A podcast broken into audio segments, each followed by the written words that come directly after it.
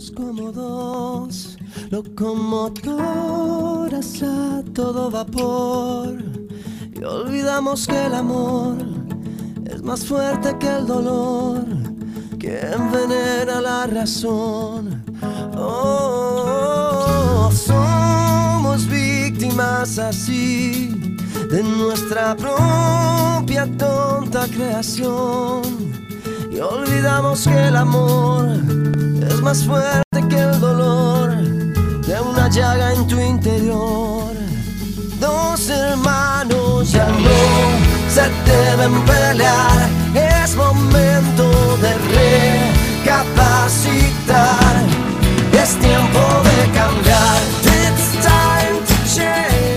las 2 de la tarde con 26 minutos. Gracias por seguir con nosotros. Qué bueno que me acompaña. Ya tenemos en la línea telefónica desde Ciudad de México. Me da muchísimo gusto recibir a Gaby Pérez Islas, quien es autora mexicana y orientadora familiar, licenciada en literatura latinoamericana por la Universidad Iberoamericana, con estudios a nivel maestría en tanatología por el Instituto de Tanatología en conjunción con la Facultad de Medicina de la UNAM.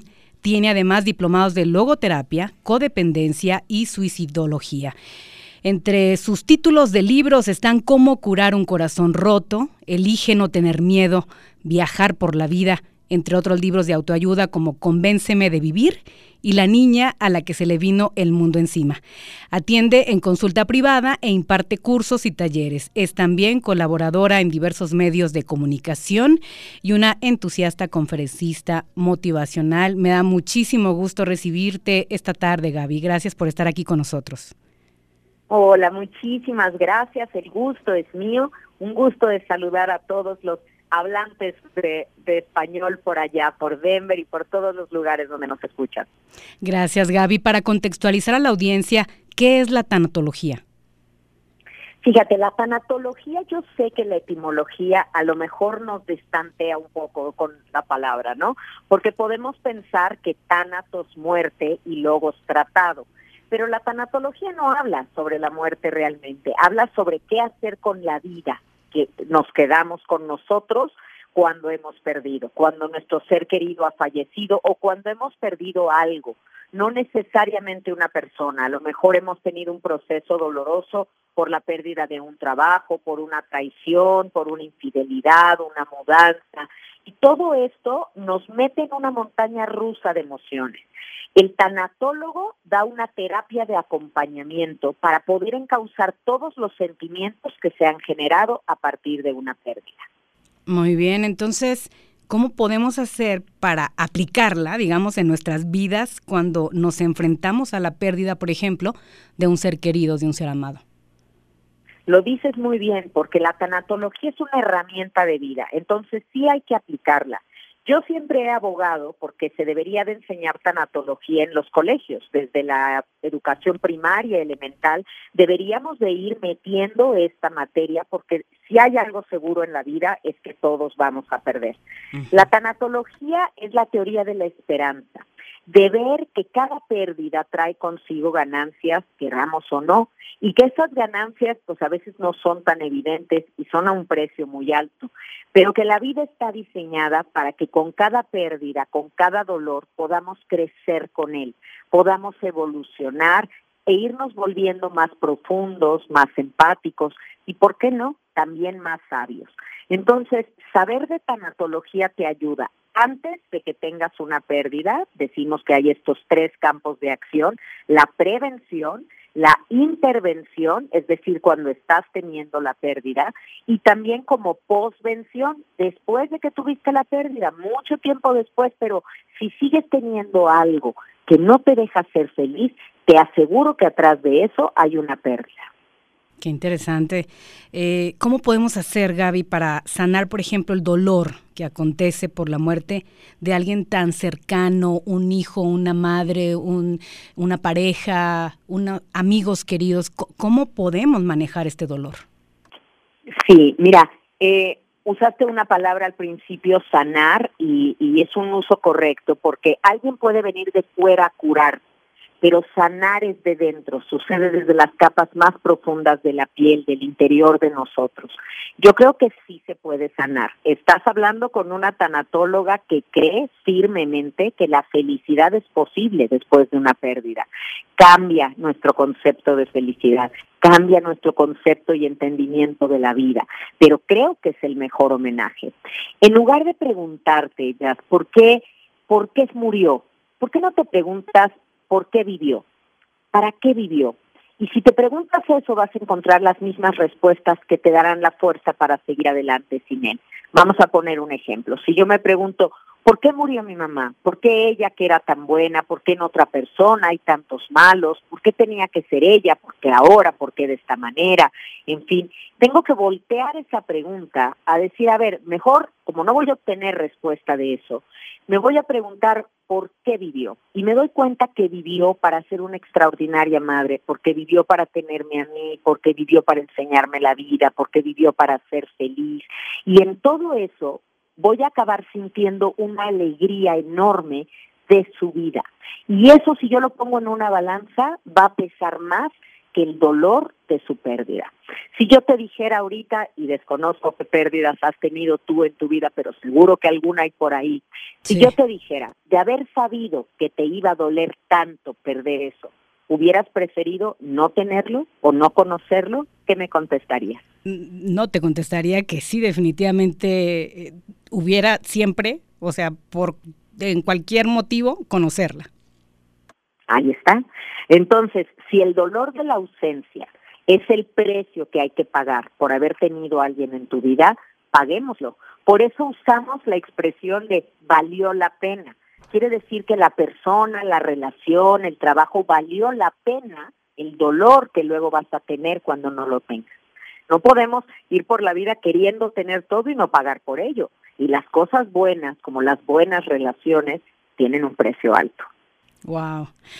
Fíjate que viviendo, Gaby, en este país como inmigrantes, muchos dejamos familiares en México o en cualquier otro país de Latinoamérica. Entonces, pues ha sido difícil para quienes no pudimos despedirnos de ellos antes de morir. ¿Qué, qué les puedes decir a todas esas personas? En mi caso, lo que te puedo decir es que yo, yo tuve una amiga muy querida que para mí fue como una segunda madre y cuando ella murió, que para mí fue muy impactante, no pude ir porque en ese momento yo estaba tramitando mi residencia y, no podía salir del país. Entonces fue algo muy difícil para mí. ¿Qué, qué, qué nos puedes decir al respecto? Mira, las circunstancias, y yo creo que ahorita con todo lo del COVID justamente está pasando así, las circunstancias nos prohíben que a veces el cuerpo esté donde esté el alma, donde están los sentimientos, pero ahí desde donde estemos tenemos que mandarles luz. La energía, tú sabes que es algo que no tiene espacio y que puede viajar a lo largo bueno, kilómetros y kilómetros de distancia. Entonces piensa en esa persona, mándale toda la luz, todos los deseos de que sea lo menos doloroso, lo más rápido, que las cosas pasen pronto, mándale esa energía, recordando todos los momentos compartidos y acuérdate de una cosa muy así fundamental en tanatología. No es tan importante quién le cierra los ojos a una persona, sino quién se los mantuvo abiertos toda la vida. Y seguramente la persona que se los mantuvo abiertos fue ese hijo que se fue a trabajar fuera, a trabajar duro, a jugársela con tal de poder mandar dinero a casa, con tal de salir adelante. Y esa fue la motivación, la alegría, eh, eh, pues el orgullo de la persona que falleció. Entonces, aunque no podamos estar en un lecho de muerte, estuvimos en el lecho de vida siempre. Le dimos motivos para sonreír, le dimos alegría como si la vida fuera un libro. Y un libro a veces no tiene el buen final que nosotros esperaríamos, pero todo el libro valió la pena. ¿Qué tal que tuvo un principio espectacular? ¿Qué tal que la mitad te tuvo muy metido y bueno, al final las cosas no pasaron como tú esperabas? Pero ha sido un libro que valió la pena de leerse. Y lo mismo sucede con, con cuando perdemos a un ser querido. A lo mejor el final no es ese final de telenovela, abrazados como hubiéramos querido, pero es el que fue. Hay que aceptar que nunca tenemos la muerte que nos merecemos, tenemos la muerte que nos toca, nada más. Y, fíjate que muchas veces tal vez lo que más duele es que no pudimos eh, decirle lo que nos guardamos por alguna situación difícil, algún problema que sucedió entre ambos y no y no tuviste la oportunidad de hablar con él o con ella antes de morir. Entonces, también esto como que se nos queda, ¿no? ¿Cómo manejarlo? Todas las culpas, todos los hubieras, los debí de, pero fíjate ahorita que lo estás diciendo, caemos todos en cuenta de, pero se me fue una vida y no se lo dije, pero se me pasó tanto tiempo, ¿en qué momento se me pasó tanto tiempo sin decírselo? Por eso Elizabeth Kubler-Ross, la madre de la tanatología, una doctora suiza, una mujer extraordinaria, de las mujeres más influyentes del siglo XX, autora de muchísimos libros, ella decía, no tenemos que esperar al final para decirle a alguien, gracias, te quiero, te perdono, perdóname, lo que siento por ti es esto. Hay que decirlo siempre, porque como no sabemos cuándo será el momento de su muerte o de la nuestra, el momento de Lola puede ser el momento del adiós. Entonces hay que aprovechar hoy para decirle a nuestros seres queridos que quiero, gracias, perdóname, te perdono, para soltar esas cosas que tenemos. Si la vida nos da oportunidad de en una despedida final volverlo a manifestar, muy bien, pero si no, estamos al corte de caja del día tranquilos con la vida, porque hemos dado nuestros perdones, dado nuestras gracias, otorgado las disculpas que necesitábamos y así es una buena calidad de vida, no solo buena calidad de muerte. Fíjate, Gaby, que ahora con la pandemia lo que sucede es que no permiten acercarse a tus seres queridos, sobre todo aquellos que están en cuidados intensivos por el COVID-19. ¿Qué recomiendas en estos casos? Mira, yo recomiendo que tengamos fe, yo no sé la creencia religiosa de todos los que nos escuchan y soy sumamente respetuosa, pero justamente cuando le decimos adiós a alguien, fíjate lo que estoy diciendo, a Dios, quiere decir te dejo con Dios. Ahí donde mis alas no alcanzan a protegerte y a cuidarte, te dejo en los brazos de quien sí. Entonces yo debo de confiar que vas a tener los cuidadores médicos amorosos, con vocación, con voluntad de servicio, que van a estar ahí atendiéndote. Que ahí donde yo no puedo estar, estará Dios. Y que así tiene que ser, porque así lo mandan, tenemos que seguir, no, no nos peleamos, no es que yo no quiera estar, es que no puedo estar. Acuérdate que lo que le pasa al cuerpo no tiene por qué pasarle al alma y el alma nunca está sola, nunca está sola. Así que el cuerpo puede estar pasando ahí unas incomodidades, unas cosas, pero el alma no. Así que lo más importante es mantener nosotros nuestra calma, la serenidad, honrar con mucha dignidad a esa persona, acompañarlo en voluntad y en sentimiento y vivir nuestro duelo con lo que tenemos. Desgraciadamente, por ejemplo, en mi país, en México, esto se ha vivido desde hace mucho tiempo, no solo ahora por el COVID. Acuérdate de todos los desaparecidos, los secuestrados, hay que pensar en estas familias que tampoco han tenido el privilegio, y sé que suena duro, pero es un privilegio al final poder estar con alguien en los momentos finales o saber dónde yace su cuerpo o, darle sepultura o cremarlo. Muchas familias no pueden hacer esto con los secuestrados o desaparecidos, pero sin embargo confían, confían en que Dios estuvo ahí donde ellos no podían estar y que todo sucedió de la mejor manera posible. Además, el cuerpo es una máquina maravillosa. Entonces, tiene tantos mecanismos de ajuste, de adaptación, de, pues, ahora sí que de compensación para lo que no tienen que muchos enfermos, enfermos terminales, enfermos graves, ven entre los medicamentos que están tomando y pues estas cosas que su cerebro les mandan para que estén tranquilos, ven a sus seres queridos, ven seres queridos inclusive que ya han fallecido y no es que realmente vengan del más allá a visitarlos, es su cerebro, es un mecanismo de defensa del cerebro para que tú estés tranquilo y acompañado. Entonces créanmelo, nadie muere solo. Gaby Pérez Islas es autora mexicana, orientadora familiar, licenciada en literatura latinoamericana, tanatóloga.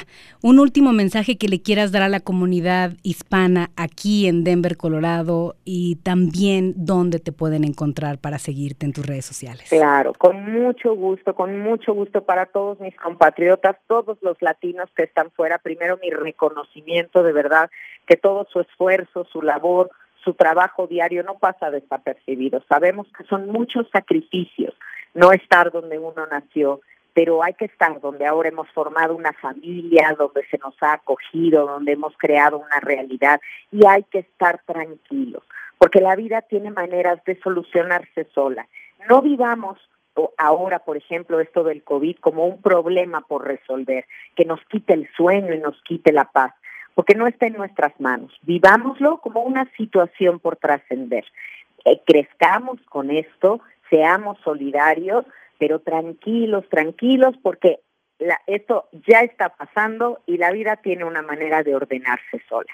Y me pueden encontrar como arroba Gaby Tanatóloga, así estoy en Instagram, en Twitter, en Facebook, arroba Gaby Tanatóloga.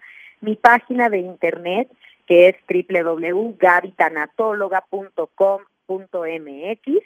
Ahí estoy a sus órdenes y ahí mismo en esa página de internet pueden descargar de manera gratuita una guía de salud emocional que he desarrollado, como te digo, de manera totalmente gratuita para ustedes, para que puedan vivir esto con mucha mayor paz. Entonces, en mi página de internet,